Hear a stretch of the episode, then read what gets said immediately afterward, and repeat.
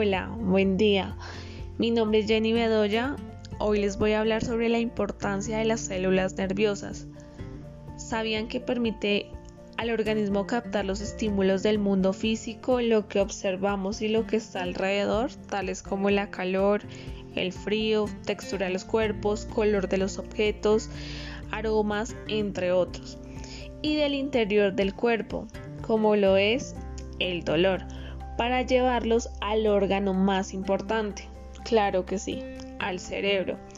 Por medio de las vías eferentes, llevar una respuesta específica para cada estímulo percibido. Permite además ser el pilar o soporte del aprendizaje como lo es la memoria y el conocimiento.